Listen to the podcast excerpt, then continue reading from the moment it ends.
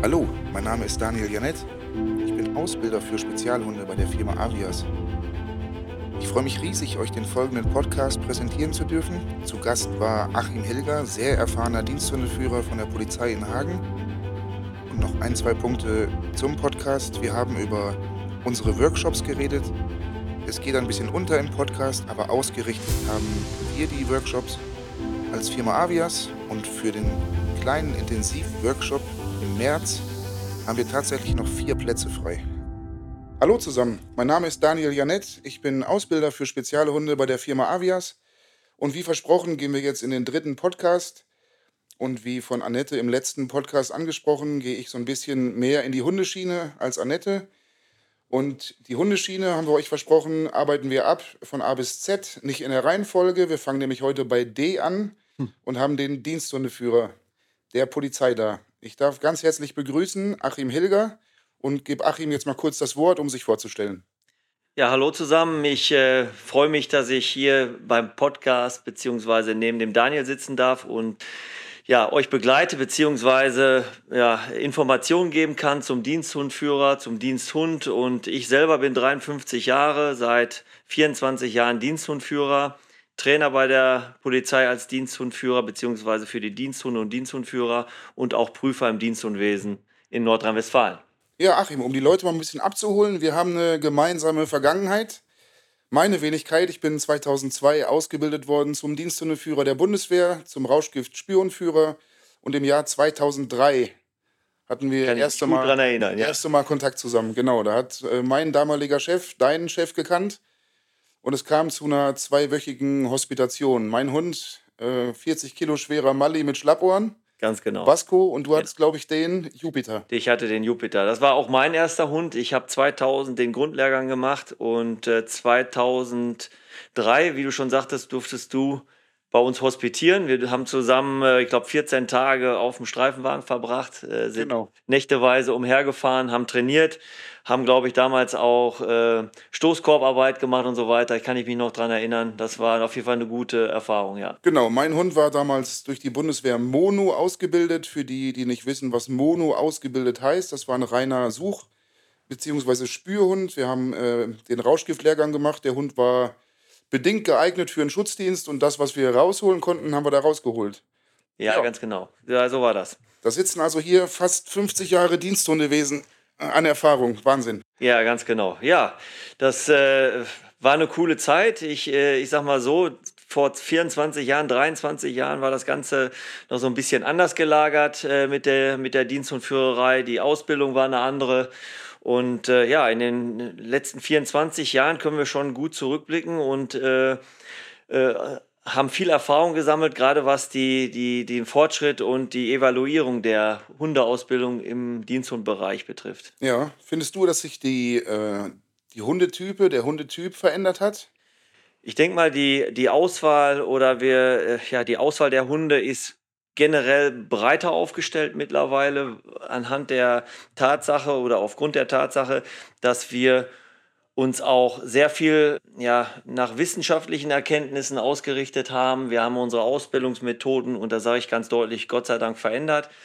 Der Typ an sich kann ich jetzt nicht sagen, dass der Typ an sich sich verändert hat, aber wir äh, haben uns breiter aufgestellt äh, in der Auswahl, dass wir halt andere Typen beziehungsweise Typus Hund auch mittlerweile gut ausbilden können und auch sehr gute Ergebnisse erreichen. Das heißt, du würdest heutzutage andere Hunde kaufen oder Hunde kaufen, die du vielleicht vor 20 Jahren nicht gekauft hättest. Ganz genau, ja, definitiv. Also da haben wir dank der Wissenschaft und äh, der Beratung äh, verschiedenster Leute haben wir viel ja, mit auf den Weg bekommen und konnten dadurch ja, uns breiter aufstellen und haben auch unsere Ausbildung anpassen können und konnten auch oder können jetzt auch Hunde ähm, gut anleiten, trainieren, die wir sicherlich vor 25 Jahren nicht gekauft hätten. Ja, ich bin ja nicht zuletzt durch den Kontakt zu dir immer wieder, auch dann später, wo ich Ausbilder geworden bin. Ich bin von 2002 bis 2005 in der Truppe gewesen, ganz normal als Hundeführer, bin dann an die Schule gewechselt,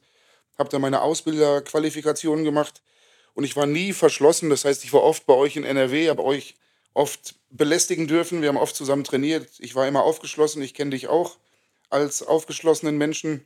Wie sieht es da so im Kollegenkreis aus? Sind alle so aufgeschlossen oder gibt es noch viele Kollegen, die einfach sagen, Na, ich denke schon, dass man, dass der Erfolg einem ja recht gibt. Also äh, das, was ich jetzt gerade angesprochen habe, dass wir unsere Methoden, unsere Wege verändert haben, geht ja nicht spurlos, beziehungsweise ja, geht nicht spurlos an den Leuten vorbei. Die erkennen ja auch, dass wir die Hunde aufgrund, aufgrund dieser Tatsache natürlich äh, viel leistungsorientierter arbeiten können. Wir kriegen am Ende des Tages einen Hund, der viel, viel mehr leistet und äh, auch äh, ja, die, die Breite der Einsatz, des Einsatzes wird, äh, vergrößert sich und somit kenne ich also kaum einen Kollegen, der sagt, nee, früher war alles besser und ich bleibe bei, auf dieser Schiene.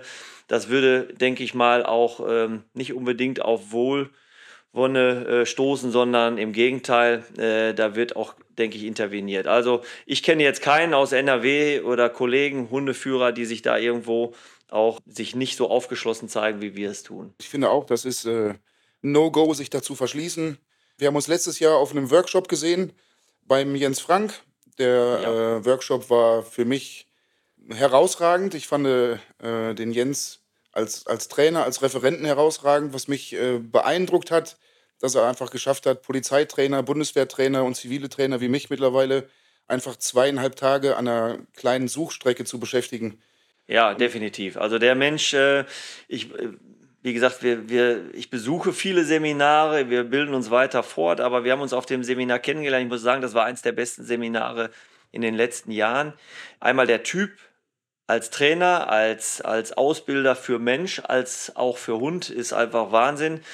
Er konnte uns wunderbar abholen und mitnehmen in, in seine Welt, sage ich mal, äh, in den Spürhundbereich und uns mit Details noch äh, unwahrscheinlich anfixen und uns zeigen, wo wir, wo wir Ansätze haben, um viele Sachen besser zu machen.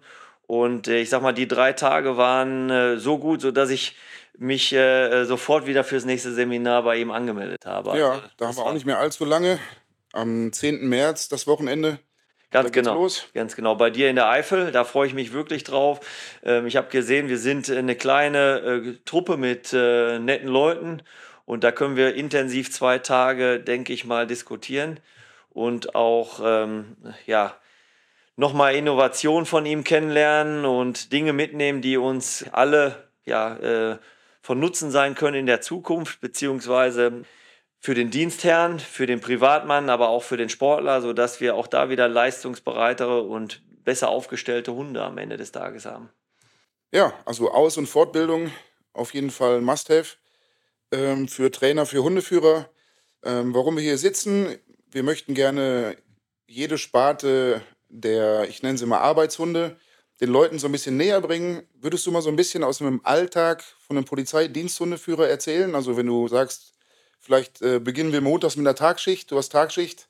Ja, wir beginnen als Dienst und Führer meistens mit einer Spätschicht oder mit einer Nachtschicht. Also der Frühdienst kommt also recht selten vor, es sei denn, du hast geplante Einsätze in dem Spürhundbereich. Ich führe derzeit auch noch einen Rauschgift-Spürhund und da kann es natürlich sein, dass es da Einsätze am frühen Tag gibt, also früh morgens, wo wir dann in Durchsuchungslagen mit den Kollegen der der äh, Kripo fahren, um dort äh, Einsätze zu leisten. Aber im Regelfall arbeiten wir ab späten Nachmittag bis morgens früh. Also das heißt, irgendwann in den Nachmittagsstunden fangen wir an und früh morgens hören wir auf und äh, gucken dann, dass wir da die Einsatzkräfte, den Wach- und Wechseldienst unterstützen können, da wo es irgendwo geht. Aber auch der Landesleitstelle, das ist bei uns äh, zentral irgendwo, wenn die irgendwelche Einsätze in anderen Behörden haben, also äh, außerhalb deiner eigenen Behörde, kann es durchaus sein, dass man dann Einsätze fährt. Dann kommt es halt darauf an, was du für einen Hund führst. Wir in NRW haben grundsätzlich erstmal einen Schutzhund und äh, hoffen dann, diesen in die duale Ausbildung reinzubringen, sprich, dass er noch eine zweite Ausbildung bekommt als Rauschgiftspürhund, Sprengstoffspürhund, Personenspürhund, Banknotenspürhund ähm, oder auch Datenträgerspürhund. Und äh, das sind dann noch die, die, äh, ist noch das zweite Standbein, wo wir auch sehr viel unterwegs sind, um dann diese Einsätze abzuarbeiten. In der Schutzhundausbildung im, in den Schutzhundeinsätzen geht es hauptsächlich darum, dass unsere Hunde zu irgendwelchen Lagen gerufen werden, wo äh, wie Tumultlagen, also sprich, wir haben größeres äh, Aufkommen von Personen, die jetzt vielleicht nicht ganz so freundlich sind mit dem, im Umgang mit den Kollegen. Wir haben ähm, Täter vor Ort lagen, was sein kann. Wir haben irgendwelche Einbrüche oder es gibt äh, Personen, die flüchtig sind äh, oder wir müssen äh, unterstützen irgendwo bei Zugriffen, wo wir Leute festnehmen müssen.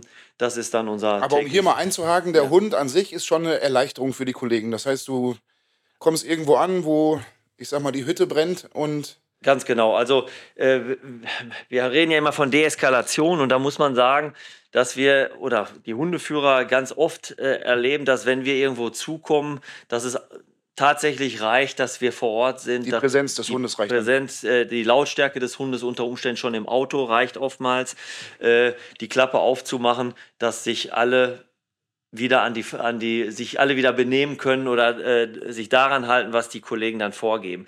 Also in den seltensten Fällen ähm, werden die Hunde dann tatsächlich tätig. Also es ist äh, prozentual nicht so hoch, äh, als wenn wir nur vorfahren und dann mal klar stoßen, was dann passieren kann oder wie wir unsere Hunde einsetzen können.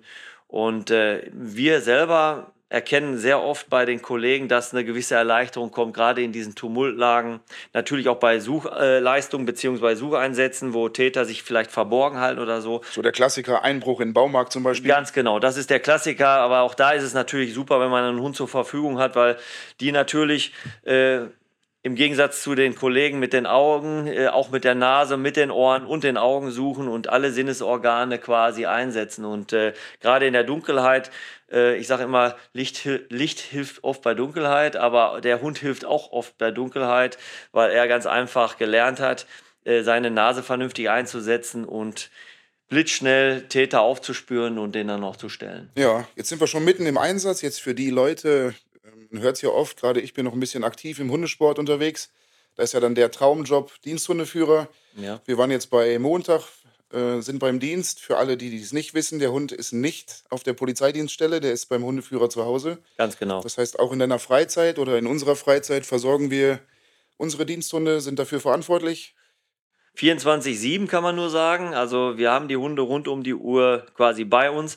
Es ist jetzt halt äh, für die, die jetzt nicht aus dem Diensthundwesen kommen oder aus dem Hundesport, ist es ein Fulltime-Job, das muss man einfach sagen. Es ist auch nicht irgendwie ein Hund, das ist tatsächlich ein Partner, weil man in, in seiner Karriere, in seiner Zeit als Diensthundführer oftmals in äh, schwierige Situationen kommt und man behandelt den Hund halt nicht nur als Hund, sondern als Partner, weil wir alle wissen, wie wichtig er ist und wie schnell es gehen kann, dass wir seine Unterstützung brauchen. Ja, für alle, die jetzt, äh, also die sagen, dass der Traumjob Hundeführer ist er auf jeden Fall, aber wir reden auch nicht von Hunden, die wir im Phantasialand in der Hundebetreuung abgeben können. Das heißt, genau. wenn wir Pläne in der Richtung haben, sei es Urlaub, sei es Freizeitbeschäftigung, äh, äh, ist 24-7 der Hund da, ne? 24-7 der Hund da. Es gibt natürlich die Möglichkeit, auch, das ist bei der Polizei NRW ganz, äh, ganz gut, wir haben die Möglichkeit, wenn wir in den Urlaub fahren, auch die Hunde äh, unterzubringen, sprich in, entweder in eine Pension, die anerkannt ist, oder auch am LFP in Stugenbrock sodass man dann vielleicht, wenn man auch schwierigere Hunde hat, auch mal für zwei Wochen, drei Wochen abschalten kann und man weiß, die Hunde dann gut betreut, weil wir alle wissen, es gibt nicht nur diesen einen Hund, es gibt auch den anderen Hund und dann ist es auch mal gut, ihn äh, vielleicht in gute Hände in eine Pension zu geben und sich selber mal um die Familie 24-7 zu kümmern, äh, weil äh, der Hund, der Diensthund an sich nimmt schon sehr viel Zeit in Anspruch und wenn so wie ich jetzt, äh, wenn man dann Campingurlaub macht und man hat dann einen Hund, der äh, einen sehr stark beschäftigt, beschäftigt der vielleicht auch unter Umständen mal die anderen Campingplatzbesucher. Und da ist es ganz schön, äh, ihn in gute Hände zu wissen und dann mal sich auch auf seine Familie zu konzentrieren. Ja, also Hund 24-7 beim Hundeführer. Ähm, wir fahren dann, oder du fährst dann montags als Beispiel zur Spätschicht Genau, ich fahre zur Spätschicht und dann kann alles passieren. Ich mache dann meinen Bürodienst, check dann wie jeder andere in seinem, bei seiner Arbeit wahrscheinlich seine E-Mails, schreibe irgendwelche Pläne, die vielleicht noch, noch zu schreiben sind. Ich selber jetzt als Prüfer habe gewisse Dinge noch zu klären und als Trainer. Aber dann, äh, spätestens dann, äh, stehe ich der Polizei bzw. der Leitstelle zur Verfügung und unterstütze dann so gut wie es geht. Also zum einen machen die Hundeführer halt Unterstützungsarbeit bei den Einsätzen, die ich jetzt gerade äh, genannt habe, entweder Spürhund, Rauschgift, Sprengstoff, wie auch immer, oder in irgendwelchen Schutzdienstlagen. Sollten wir äh, da keine Einsätze haben, also sprich, wir äh, haben einsatzfreie Zeit, ist es so, da spreche ich jetzt von, von der Polizei Hagen, suchen wir uns selber unsere Arbeit. Das heißt, wir schauen da, wo, ja, da, wo unter Umständen in der Vergangenheit äh, irgendwelche Auffälligkeiten waren, ob das jetzt Aufbrüche waren, an Kfz oder Einbrüche in, in, in irgendwelche Fabriken. Äh, und wenn das irgendwo vermehrt ist, dann schauen wir selber nach und gehen dort Streife und äh, gucken, dass wir da vielleicht aufklären können oder dem Wach- und Wechseldienst dann noch entscheidende Hinweise geben können. Ja. Und wie kann man sich das vorstellen? Seid ihr mit mehreren Hundeführern im Dienst oder bist du immer alleine im Dienst? Oder? Ähm, jetzt spreche ich auch nur vom, vom PP Hagen. Wir fahren grundsätzlich Einzelstreife, sowohl ja, äh, um nicht in die Tiefe zu gehen, mit einem ganz normalen Streifenwagen, entweder koloriert, aber auch zivil. Äh, erkennbar als Polizei oder vielleicht auch mal nicht erkennbar als Polizei, das variiert und das ist dann äh, abhängig, so was der Chef sagt und wie viele Hundeführer tatsächlich dann auf einmal im Dienst sind. Ja, das ist äh, wirklich Einsatz anlassmäßig geschuldet, was wir da für eine Entscheidung treffen. Im, Im, Tagesdienst bei Helligkeit ist es aber äh, zu 99 Prozent dann ein koloriertes Fahrzeug. Ja. ja. Wir sitzen nicht zu zweit auf dem Fahrzeug, wir fahren tatsächlich Einzelstreife. Einzelstreife, ja. Also nicht so wie wir damals. Genau, nicht so wie wir damals zusammen. Ne? Ja, ähm, dann eine Frage zur Ausbildung. Also das heißt, der Hund wird in Stuckenbrock für Nordrhein-Westfalen ausgebildet. Ja, das ist so, wenn du, wenn du quasi Diensthundführer wirst, also hast das Privileg, Diensthundführer zu werden, dann ist es so, dass du mit deinem Trainer zusammen einen Hund auswählst. Vorher machst du mittlerweile einen Grundlehrgang, der nennt sich Grundlehrgang 0. Da kriegst du alles Theoretische vermittelt, was du so brauchst, also sprich der, die einfache Sachkunde plus aber auch die Sachkunde für gefährliche Hunde nach Paragraph 11. Ähm, diesen Lehrgang musst du erstmal bestehen, um überhaupt deinen ersten Hund zu bekommen. Den suchst du dann, wie ich gerade besprochen habe, sucht dir dann dein Trainer aus. Und dieser Hund wird dann gemeinsam am LAFP in Stukenbrock äh, mit dem Hundeführer entsprechend in Gruppen ausgebildet. LAFP ist jetzt zum zweiten Mal gefallen für den. Das ist das Landesamt für Fortbildung äh, in NRW. Und äh, ja, die sind quasi dafür zuständig, gerade diese Erstausbildung zu machen. Und ja, diese Lehrgänge besuchst du dann äh, vor Ort und hast dann auch äh, Lehrtrainer, die mit dir den Hund ausbilden.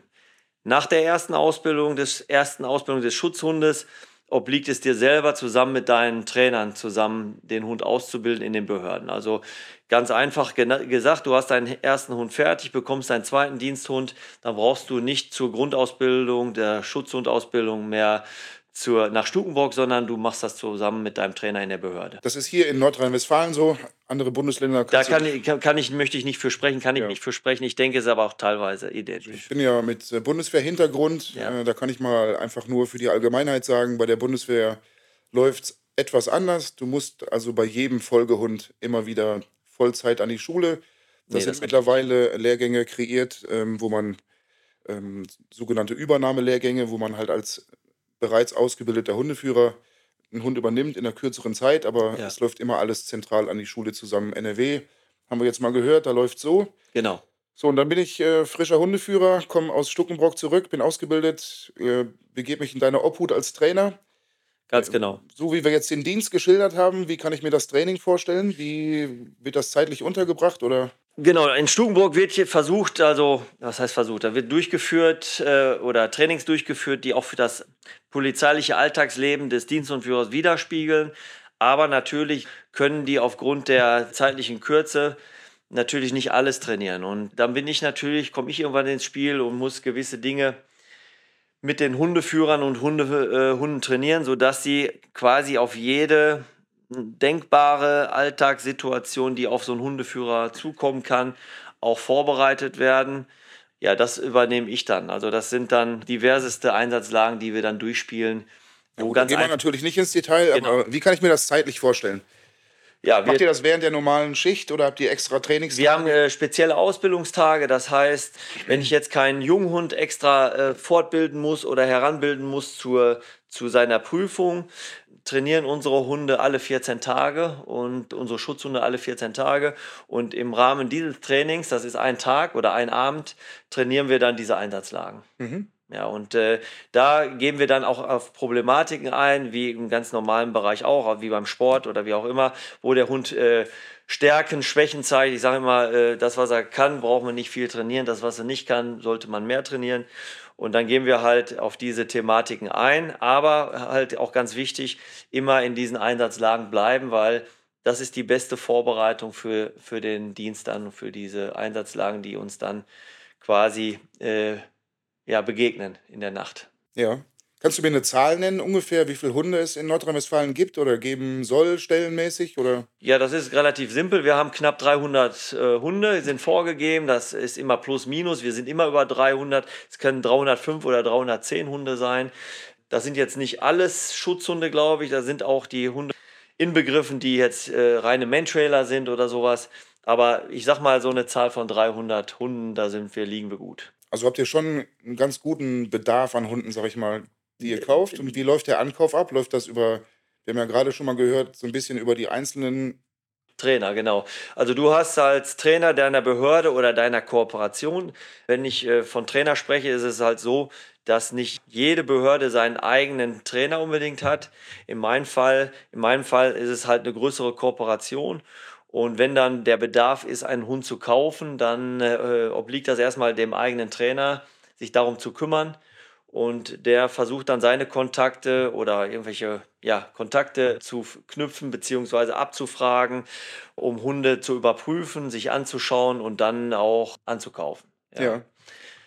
Das kommt oftmals vor, dass wir dann irgendwelche Sportler haben, die vielleicht aufhören in ihrem Sport oder äh, Hundeführer aus dem Sport, die vielleicht überlastet sind mit dem Hund, aber auch Privatpersonen, die uns anrufen und sagen, wir haben hier einen Hund, können Sie sich den mal bitte anschauen, wir kommen damit nicht mehr klar und dann schauen wir uns die Hunde an, überprüfen dann die Hunde, nicht nur die Qualität ihrer Fähigkeiten, die wir für den Dienst brauchen, aber auch die die gesundheitliche, gesundheitliche Aspekt ist natürlich dann auch noch sehr wichtig, sodass wir die Hunde dann auch bei Tierärzten vorstellen. Ja, ja gut. Ist natürlich klar, wenn man in der Ausbildung investiert, dass man da. Genau. Die Motivation muss natürlich sehr hoch sein bei den Hunden, aber wem sage ich das? Das ist ja bei, bei den Sportlern genauso. Also Hunde mit einer geringen Motivation ist halt schwer, denen das begreiflich zu machen, was wir möchten. Sind halt im Endeffekt auch Hochleistungssportler, die, ähm, ja, die sehr viel leisten müssen und äh, dementsprechend muss die Motivation halt auch vor, äh, vorhanden sein, sodass das dann auch für den Polizeidienst passt. Also interessant hier finde ich, wenn man sich einen Hund kauft, warum auch immer man sich einen Hund kauft äh, und fühlt sich damit überfordert, habe ich durchaus als Privatmensch, nenne ich mich mal, habe ich die Möglichkeit, an die Polizei heranzutreten und zu sagen.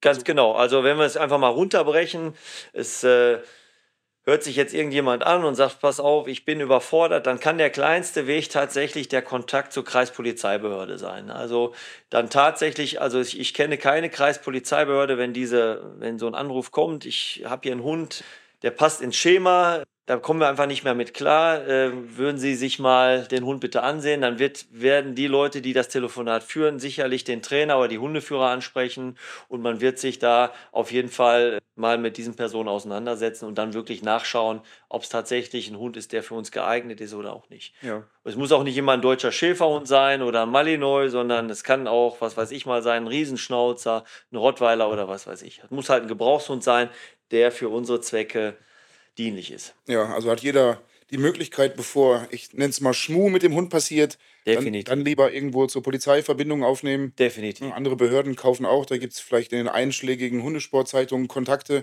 Und wenn man gar nicht weiter weiß, bevor irgendein Mist mit zum Hund passiert, auf jeden Fall, sich an unseren, wir spielen da ja mit ganz offenen Karten. Man weiß genau, was mit dem Hund passiert. Sollte äh, äh der Hund dann wirklich äh, interessant für uns werden, gibt es genaue Abläufe, äh, die wir dann mitteilen und woran sich dann der, der, äh, die Polizei hält und der, die Person, die den Hund abgibt, auch sicher sein kann, dass das alles äh, in absoluten richtigen Bahnen läuft. Wenn du jetzt mal zurückblickst auf deine über 20 Jahre Diensterfahrung, kannst du so eine grobe Statistik im Kopf erstellen, ob du die Hunde mehr von professionellen Händlern gekauft hast oder aus Privathand? Das würde ich tatsächlich mischen. Also ich habe sehr wohl Hunde von einem professionellen Händler gekauft, habe aber auch mehrere Hunde aus dem Tierheim geholt, weil ich auch da immer den Kontakt pflege zu den Tierheimen, zu den, zum Tierschutz auch, weil die wissen, was sie daran haben, wenn sie solche Hunde haben, dass die Polizei die Hunde testet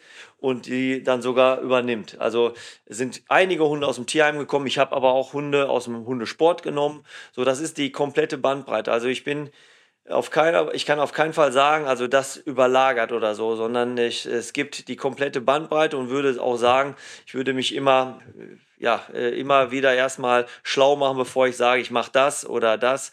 Ich bin jetzt keiner, der sagt, ich gehe direkt zu einem Hundehändler oder sowas. Dies gibt es ja auch. Da gibt es ja auch schwarze Schafe und auch gute Leute. Aber ja, da gehe ich nächsten Monat zum Beispiel mit einem, ich nenne ihn mal guten Hundehändler. Genau in, auch in einen Podcast, einfach genau, um dieses, genau. äh, den, den Mythos Hundehändler einfach mal näher unter die Lupe genau. zu nehmen. Man darf eins beim Hundehändler nicht vergessen. Also wir kommen ja oftmals auch in Situationen, wo es schnell gehen muss, wo wir schnell einen guten Hund brauchen. Wenn es da gute Leute gibt, äh, ist es immer für uns von Vorteil, wenn wir auch schnell auf diese Leute zurückgreifen können. Wir wissen allerdings auch, wie die Leute mit den Hunden umgehen und äh, wie sie die halten und so weiter. Und da gehen wir dann auch natürlich auf diese Menschen zu und fragen nach. Jetzt haben wir ja ein bisschen was abgegrast. Ich sag mal, so der grobe Tagesablauf, Dienstablauf von dir haben wir mal besprochen. Die Ausbildung. Wie, wie kann man sich vorstellen, wenn man frisch, ich nenne es mal Polizist geworden ist und sich dafür interessiert, Hundeführer zu werden? Bewirbt man sich da einfach innerhalb der Polizei zu oder ja, also es, es gibt ja viele Kollegen, die schon von Grund auf sagen, sie würden gerne Hundeführer werden, weil du schon sagtest, ich gehe zur Polizei, weil ich vielleicht Hundesport gemacht habe und äh, habe so im Hinterkopf, äh, das Liebste wäre mir, wenn ich Hundeführer wäre, aber es gibt schon so ein paar Richtlinien, an die wir uns halten müssen. Soll heißen also, wenn ich jetzt irgendwann mein Studium abgeschlossen habe in NRW und werde Polizist, muss ich schon erstmal zeigen, dass ich auch mein Handwerk verstehe und auch äh, als Polizist erstmal äh, meine Erfahrung sammle im Streifendienst oder in der Hundertschaft. Somit ist es in NRW so, dass wir drei bis fünf Jahre schon äh, auf der Straße gearbeitet haben müssen, um dann überhaupt eine Bewerbung als Hundeführer stellen zu können. Mhm. Und dann ist es halt wichtig, dass irgendwo freie Stellen sind, bestenfalls in der eigenen Behörde. Und da gibt es meistens Leute, die sind dann da schon hinterher und machen dann im Vorfeld schon Hospitation. Das ist dann auch immer ganz gut, dass ich äh, dann schon gewisse Namen vielleicht kenne oder wir gewisse Namen kennen. Und man ist die Hospitation so für beide, um sich zu finden? Für dich als Trainer, um zu gucken, Passt der bei uns rein? Ja, du, du machst eine Hospitation, wenn wir jetzt zum Beispiel, wenn eine Stelle vakant ist, dann äh, ist es bei uns so beim PP Hagen, dass wir ja, diese Stelle auch ausschreiben und alle, die sich darauf bewerben und auch in das Bewerbungsfeld passen, dass die bei uns eine Hospitation machen müssen und wir können uns dann in dem Rahmen finden. Aber auch diese Hospitation dient ja nicht nur den Leuten, ähm, ja, ich sagte, das Schöne zu zeigen, sondern auch das andere zu zeigen, sprich diese 24-7, was ich äh, genannt habe, vielleicht auch als Rollenspieler tätig zu werden im Schutzdienstbereich. Rollenspieler heißt, du bist äh, in Anführungszeichen Schutzdiensthelfer, aber der ja. Schutzdiensthelfer ist der etwas erfahrene, ausgebildete Schutzdiensthelfer, der auch für den Hund arbeiten kann. Ganz genau. Rollenspieler nennt ihr einfach Leute, die sich als äh, Statisten hinstellen. Genau und äh, sich Aber Scheintäter kann man vielleicht Scheintäter, auch. Genau. Ja. Also und, nur das. Und dann die andere Seite, also nicht hinterm Hund steht, sondern auch mal vor dem Hund steht. Und die Hospitation, das kann ich so sagen, ist auch auf unserem Mist hier in Hagen äh, äh gewachsen. Ist, dient einfach dazu, auch zu sagen, oder dass der, der, der dort hospitiert, zu sagen, ich bin eigentlich an dieser Stelle interessiert, aber es ist mir doch ein Tacken zu viel. Also es ist dann doch unangenehm, diesen Job zu also machen. Also hat da der Hundeführer die Möglichkeit zu genau. sagen, ist mir nichts. In, ich habe ich ganz oft gehabt in der Hospitation, dass mir äh, der ein oder andere sagt, immer, das ist schon, da verlangt ihr schon eine Menge. Und das ist dann im Endeffekt dann doch nichts für mich. Im Gegensatz ist es aber auch so, zu, äh, so dass viele während der Hospitation sagen, ja, ich, das wird nochmal bestärkt, dieser Wille, Hundeführer zu werden. Und dann ist es natürlich für uns zu, äh, gut zu erkennen, äh, wie geht er mit der Situation um und ist er auch erreichbar, ist er ja, motiviert, ist er motiviert und äh, können wir mit ihm gut arbeiten. Also das mhm. ist, ist für beide Seiten sehr wichtig, äh, so eine Hospitation. Also zusammengefasst mache ich meine Ausbildung, Studium, dann gehst du drei Jahre, drei, fünf Jahre auf die Straße, Hundertschaft oder im Wachenwechseldienst ja. auf Streife. Dann äh, könntest du eine Bewerbung schreiben, wenn eine Stelle vakant ist. Oder du machst schon mal vorher eine Hospitation. Und wenn dann alles gut läuft, kann sein, könnte es sein, dass du Hundeführer wirst. Dann wirst du als Trainer tätig. Genau, dann werde ich als Trainer tätig. Dann sagt deine Behörde, dein Behördenchef, deine Polizeipräsidentin, Polizeipräsident, Personalrat, du willst es jetzt, du wirst Hundeführer. Dann kriegen wir das als Staffelleitung genannt oder gesagt und dann machen wir uns auf den Weg, sind dafür zuständig, dass die Lehrgänge gebucht werden und dann geht es an die Ausbildung. Und dann äh, wird das nochmal ein spannendes Jahr oder anderthalb Jahre, bis man dann so. Aber nochmal, der Hund wird dann hier von euch, also von Hagen gekauft. Ge Und gekauft, den Mann. Genau. den Mann quasi mit dem Hund Auf seinen ersten Lehrgang. auf seinen ersten Lehrgang. Genau. Ist rein für die Ausbildung zuständig. Ganz genau. Die sind äh, hauptsächlich, das ist auch evaluiert worden, sind hauptsächlich zuständig für die Ausbildung der äh, Schutzdienstsequenz äh, zurzeit. Wir bereiten den Hund oder das Team vor auf das Stöbern nach Gegenständen zum Beispiel und auch den Gehorsam, den wir in der Prüfung haben. Und wenn das dann alles passt mit Lehrgang 0 der, des Stöberns und dem Gehorsam, dann gehen, geht das Team zusammen auf den, quasi auf den Lehrgang und machen hauptsächlich Schutzdienst. Die Einsatzfähigkeit der Hunde. ähm, Wird am Ende eines Lehrgangs geprüft, heißt aber nicht immer, weil wir auch unterschiedliche Hunde kaufen, dass das dann auch immer gelingt. Kann durchaus sein, dass wir äh, mal eine Einsatzfähigkeit nicht erreichen, dass vielleicht die Prüfung nicht bestanden wird, dass das Team noch nicht so weit ist, dass du einen jungen Hund hattest und sagst, okay, das ist noch ein bisschen zu früh. Dann kommen die aber in die Behörde, können da auch entspannt sein, weil wir gehen das dann entspannt auch weiter an und würden dann im Falle, dass der Hund zu jung war oder vielleicht eine, eine Prüfung nicht bestanden wurde, werden das hier aufarbeiten und irgendwann zusammen die Prüfung machen und dass dann das Team auf die Straße kann, beziehungsweise in den Einsatz. Und bestenfalls dann irgendwann später die Spezialisierung zu einer dualen Tätigkeit bekommt, also sprich vielleicht noch Rauschgiftspürhund, Sprengstoff oder was auch immer. Das ist dann das, das große Ziel. Also bei PP Hagen hier ist es definitiv das Ziel, dass wir keinen reinen Schutzdiensthund haben. Das heißt jetzt nicht, dass wir keine Schutzdiensthunde mögen. Im Gegenteil, äh, hier in unserer Behörde ist der Schutzhund schon sehr wichtig. Aber wir möchten auch keine Ressourcen verschenken und haben vor vielen Jahren schon das Konzept ausgearbeitet, dass wir halt beim Ankauf schon darauf achten, dass der Hund äh, eine duale Verwendung bekommt. Also Das heißt, er ist geeignet als Schutzhund, aber ihr prüft, überprüft gleichzeitig, ob der als Spürhund. als Spürhund geeignet ist. Und das machen wir dann auch im Anschluss. Entweder wird er dann Sprengstoff, Spürhund, äh, Rauschgiftspürhund oder Personenspürhund, also Man-Trailing Light. Das, äh, je, alle Fachleute mögen mich jetzt nicht äh, vierteilen oder so. Also ich nenne das äh, Personenspürhund ist die offizielle Be Bezeichnung. Ich nenne es dann mal Man-Trailing Light.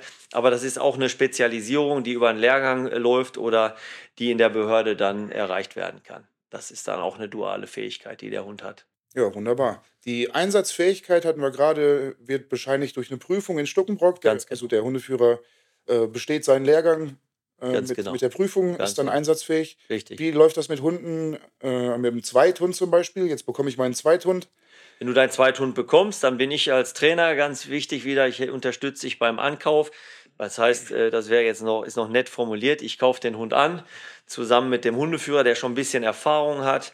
Dann äh, ist es ja so, dass ich in der Zeit erkenne, wo er seinen Hund, ersten Hund führt, welchen Typus Hund er eigentlich wirklich benötigt, vielleicht der Hundeführer, oder man könnte gewisse Eigenschaften da berücksichtigen äh, beim Hundeführer und beim Hund.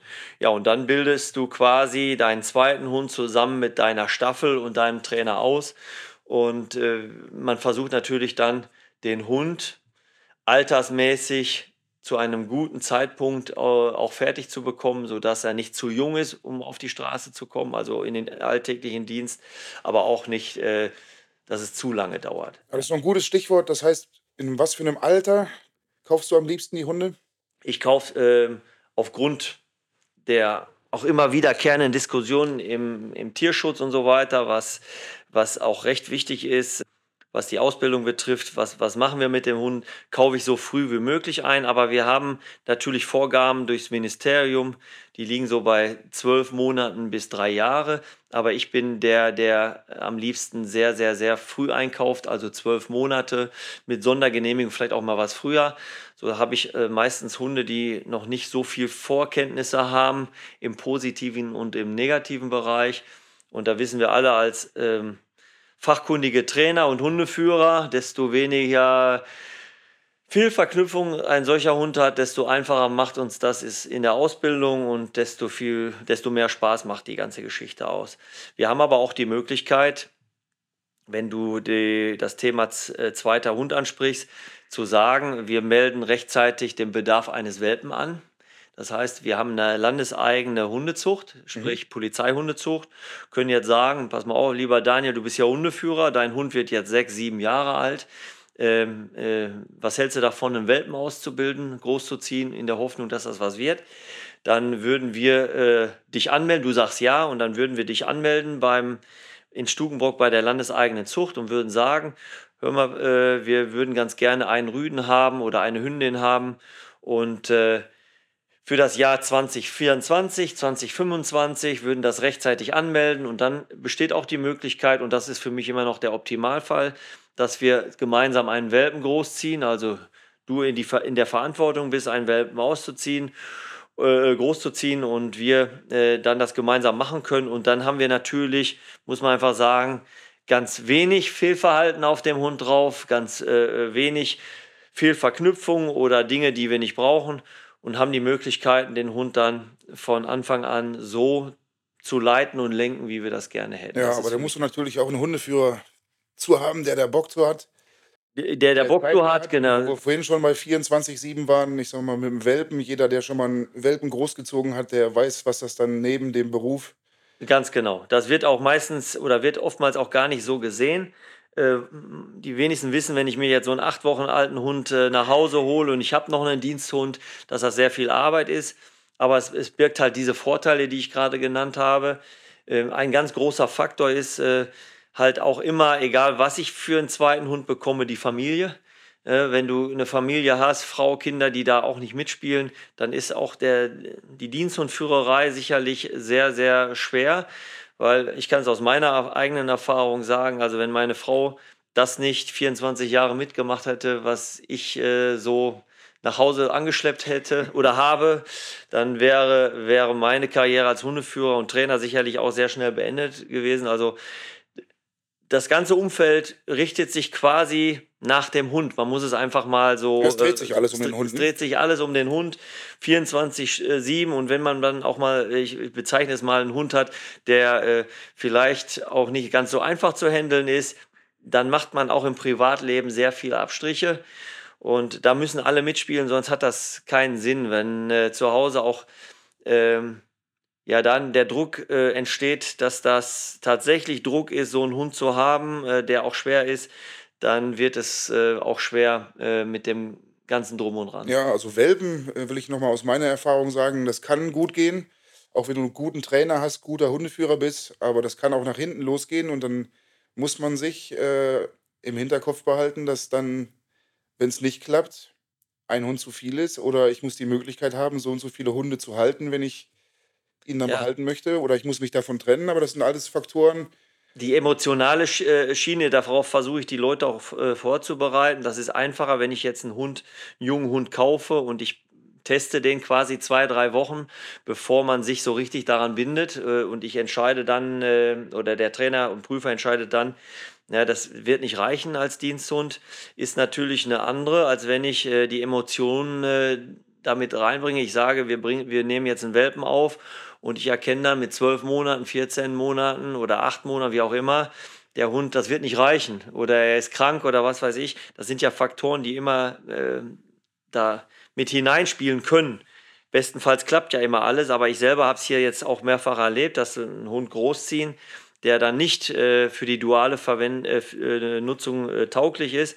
Und das, da fließen natürlich auch schon mal Tränen. Ne? Und, ja, äh, da, das ist dann halt auch die Aufgabe des Trainers und des Staffelleiters, die Leute darauf vorzubereiten, dass es halt äh, so kommen kann, weil wenn das schon der zweite Hund ist und der ist nicht geeignet, ich, die wenigsten Hundeführer können sich vielleicht einen dritten oder vierten Hund äh, zu Hause hinstellen. Und wenn wir dann von einem belgischen Schäfer Malinois sprechen oder einem Rottweiler oder wie auch immer, und ich habe dann drei oder vier von diesen Hunden zu Hause, dann vielleicht noch in, in einem jungen Alter, äh, dann wird das schon zu einer Herausforderung, nicht nur für die Familie, sondern auch für den Hundeführer. Und dann äh, versuche ich da auch zu intervenieren und auch Klartext zu sprechen, dass äh, äh, auch wenn ich den Hund großgezogen habe und mein Herz dran hängt, wie, wie gerecht werde ich dem Hund denn noch, wenn ich jetzt noch einen dritten ausbilden muss und der andere steht quasi nur zu Hause rum, fährt ein bisschen mit rum und ich kann mich nicht so damit beschäftigen.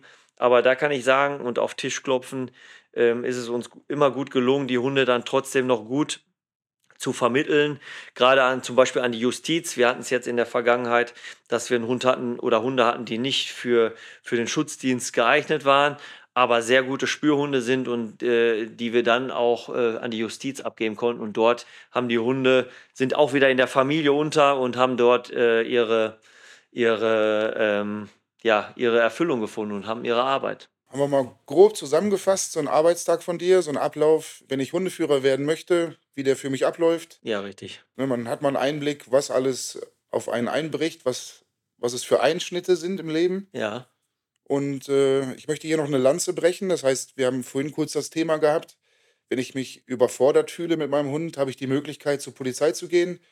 Und ich würde für dich auf jeden Fall meine Hand ins Feuer legen. Ich habe dir auch schon zwei, drei Leute geschickt, sag ich Ja. mal, äh, die einen Hund verkaufen wollten. Da muss keiner Angst vor haben. Also wenn ich mich dazu entschließe, ich kann diesen Hund nicht halten, ich bin überfordert, dann ist der Entschluss sicherlich richtig, den abzugeben. Und äh, auch in der Probezeit, ihr macht es mit Probezeit, ich mache es auch mit Probezeit. Probezeit heißt einfach, ich habe Zeit, mich zu vergewissern, ob der Hund gesund ist oder nicht. Ich habe Zeit, mich zu vergewissern, ob der in mein, meine Ausbildung passt, in meine Endverwendung passt.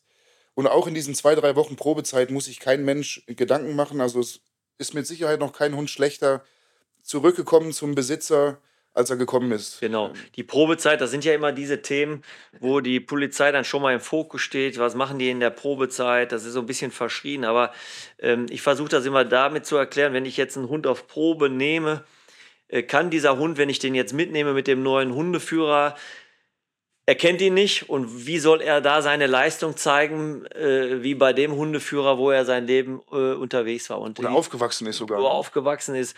Und da ist diese Probezeit eher wichtig, dass der Hundeführer, der den dann mitnimmt, dass die erstmal einen guten Kontakt machen. Und äh, wenn ich von vier Wochen Probezeit spreche, ist es auf jeden Fall, die ersten 14 Tage machen die beiden nichts anderes außer Kontakt. Die gehen Gassi, die spielen miteinander, die geben Futter. Und es geht nicht äh, daher, äh, in dieser Probezeit nachzugucken, äh, macht er dieses, macht er das, ist er da äh, im Schutzdienst gut genug.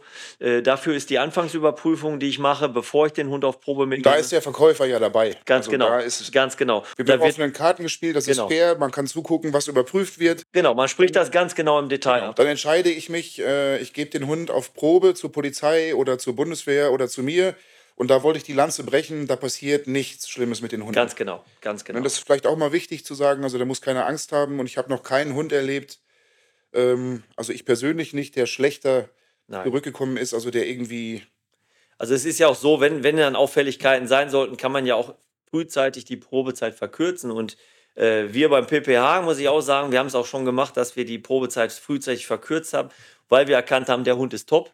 Dann äh, äh, gibt es für mich keinen Grund mehr, ist auch untersucht, dann diese äh, Probezeit künstlich in die Länge zu ziehen. Dann Ja. sage ich schon mal nach 14 Tagen, lass uns den Hund untersuchen, wir kaufen den jetzt an.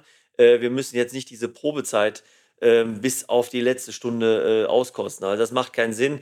Und ich denke, so gehen auch die meisten Kollegen und Prüferkollegen im Land äh, mit den Privatleuten um und machen das genauso. Ja, perfekt. Ich bedanke mich bei dir für deine Zeit. Vielen Dank, dass ich bei dir sitzen durfte. Einen kleinen Ausblick. Ich würde gerne so ein bisschen äh, inhaltlich anknüpfen. Ich würde mich mit einem Hundehändler zusammensetzen. Auch der äh, ein guter Freund von mir ist ehemaliger Ankäufer der Bundeswehr, hat sich dann irgendwann auch, ich glaube 2010, aber werden wir dann hören, entschlossen, sich selbstständig zu machen. Ja, Achim, vielen Dank. Ja, vielen Dank, Daniel. An die Hörer alles Gute. Alles klar, vielen Dank. Tschüss zusammen.